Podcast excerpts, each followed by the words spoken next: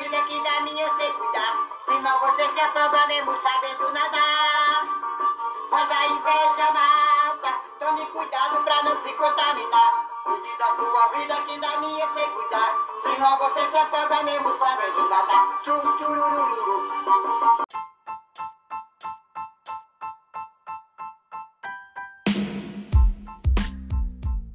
Seu espírito está inquieto. Sua felicidade terrestre está no auge. Ele inveja o ouro, o luxo, a felicidade aparente ou fictícia de seu semelhante. Seu coração está destroçado. Sua alma surdamente consumida por essa luta incessante do orgulho, da vaidade não satisfeita ele carrega consigo, em todos os instantes de sua miserável existência, uma serpente que ele reaquece, que lhe sugere sem cessar os mais fatais pensamentos. Terei essa volúpia? Essa felicidade? E se rebate sob sua impotência, vítima dos horríveis suplícios da inveja. E conclui. Fazei vossa felicidade vosso verdadeiro tesouro sobre a terra, as obras de caridade e de submissão, as únicas que devem contribuir para ser desadmitidos no seio de Deus. Essas obras do bem farão vossa alegria e vossa felicidade eternas. A inveja é uma das mais feias e das mais tristes misérias do vosso globo. A caridade e a constante emissão da fé farão desaparecer todos esses males. Esse é um trecho da Revista Espírita de 1858 e é a resposta de São Luís quando questionado sobre a inveja.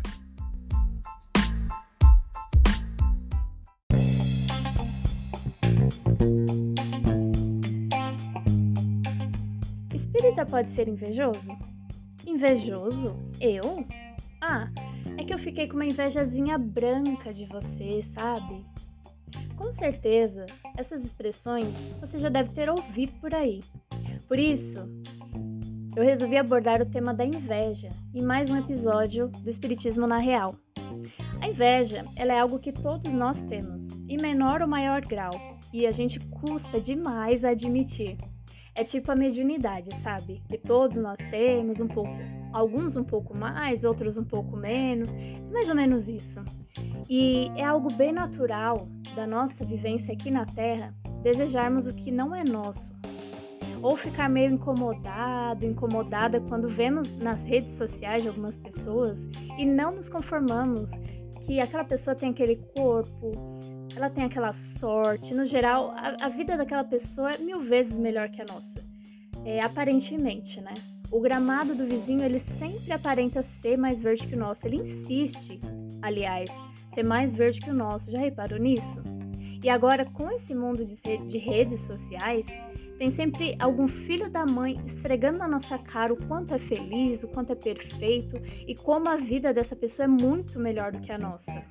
E se a gente dividir nas redes sociais, por exemplo, no LinkedIn, são pessoas que têm empregos perfeitos chefes amorosos, não fazem tarefas rotineiras, todo dia é um novo desafio, e todo dia fecha um ciclo, e muito obrigada, fulano, ciclano e beltrano, lá lá lá.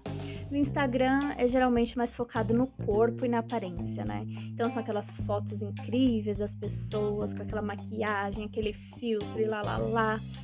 No Twitter as pessoas elas vão um pouco mais pro xingamento, né? Elas insistem em não talvez não sei, de repente pode sim ter é, aquela insistência de ter uma vida que não é delas, mas elas são um pouco mais focadas no, no ativismo, digamos assim. E no Facebook é a rede das indiretas, né? Não só da inveja, mas também das indiretas.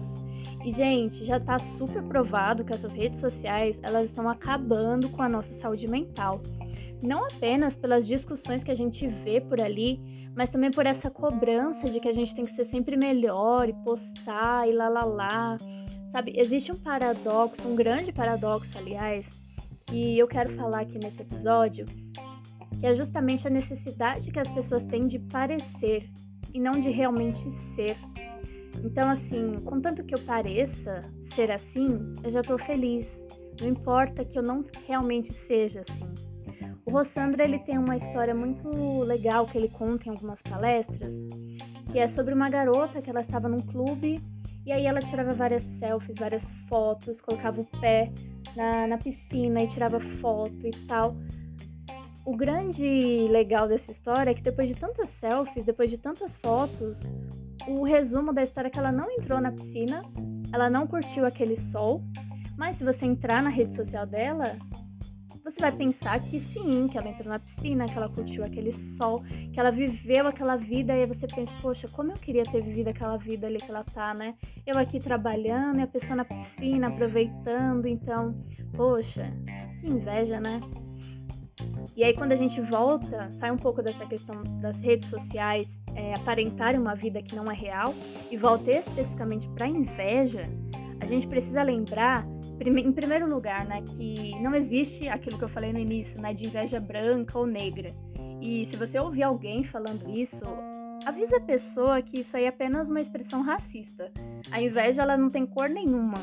E a gente precisa lembrar que é muito saudável admirar uma pessoa, né? É algo normal, é saudável.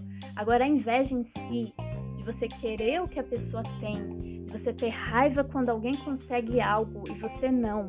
Isso sim é um problema sério e emocional. E aí a gente precisa entender que esse sentimento, a gente precisa ter muito cuidado com ele, com esse tipo de energia que a gente está jogando na pessoa. Pois é, meu povo, energia. Você não ouviu errado, eu disse isso mesmo. Porque é uma energia muito pesada e baixa, uma baixa vibração que a gente está jogando no outro. Eu queria ter a sua vida, eu queria ter seu emprego, eu queria ter seu salário. E você se foca tanto no outro, no outro, no outro, e de uma forma ruim, porque tudo bem a gente querer ajudar o outro, por exemplo, mas quando você se foca no outro de uma forma ruim, eu queria essa vida que você tem, você está atrasando a sua evolução espiritual. Por quê? Porque você não está focado em você. Você não está focado em estudar, em trabalhar, para talvez conquistar as coisas que aquele outro conquistou com suor, com trabalho, e mesmo que não tenha sido com trabalho, mas é dele. É isso que a gente precisa entender. O que é da pessoa é da pessoa, o que é nosso é nosso. E cada um tem a sua missão na Terra, cada um tem a sua carga na Terra. Então não adianta a gente é, querer uma vida que não é nossa, a gente precisa viver a nossa vida e não a do outro, entendeu? Então, assim, a gente precisa realmente parar de invejar as pessoas, Precisamos parar de nos comparar as, com as pessoas. Cada pessoa é única nessa estrada da vida e tem uma trajetória. Né? Nós não podemos, de maneira nenhuma, passar uma reencarnação inteira ambicionando ter a reencarnação de outra pessoa. E muitas vezes a única coisa que a gente vê da reencarnação dessa outra pessoa é a parte do palco. Mas é a parte do backstage, a parte de lá atrás, fora do palco. Fora do palco é uma bagunça. Dentro ali do palco é tudo arrumado, limpinho, organizado, mas e fora do palco? Como é que é a vida dessa pessoa? Sabe? E quando a gente pensa em um mundo no qual as redes sociais elas tornaram tudo tão fictício, a gente não sabe mais o que é verdade, o que é fake, quem é verdade e quem é fake, é muito importante a gente se concentrar na nossa caminhada e na nossa evolução enquanto que as outras pessoas se concentrem no que elas têm mais vontade de se concentrar. A gente não pode ficar vivendo em função do outro. Que a gente possa abandonar essa mania de julgamento, da dor de cotovelo e de querer ser quem a gente não é. É tão comum hoje em dia você ver pessoas querendo ser o que não são. Elas se focaram nisso, né? Isso acabou virando a missão delas.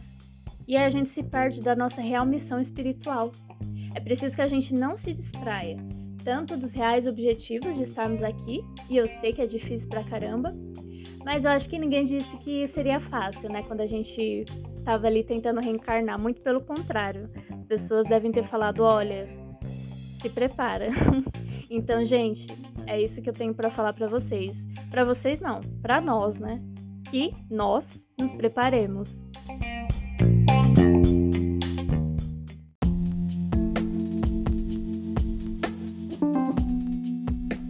Com a inveja e o ciúme não acalma nem repouso para aquele que está atacado desse mal. Os objetos de sua cobiça, seu ódio, seu despeito, se levantam diante dele como fantasmas que não lhe dão nenhuma trégua e o perseguem até no sono. Essa frase é de Allan Kardec e eu queria saber o que, que você achou dessa reflexão. O Espiritismo na Real, ele tem o objetivo de falar o Espiritismo na real. Então, a real que eu trouxe hoje é que sim, todos nós temos inveja, mas que nós precisamos sim combater esse mal que está dentro de nós e não no outro. A gente precisa ter muito cuidado com os nossos pensamentos e com os nossos desejos. Então, antes de você cobiçar o que é do outro, por que, que você não tenta cobiçar a sua evolução espiritual? Que tal?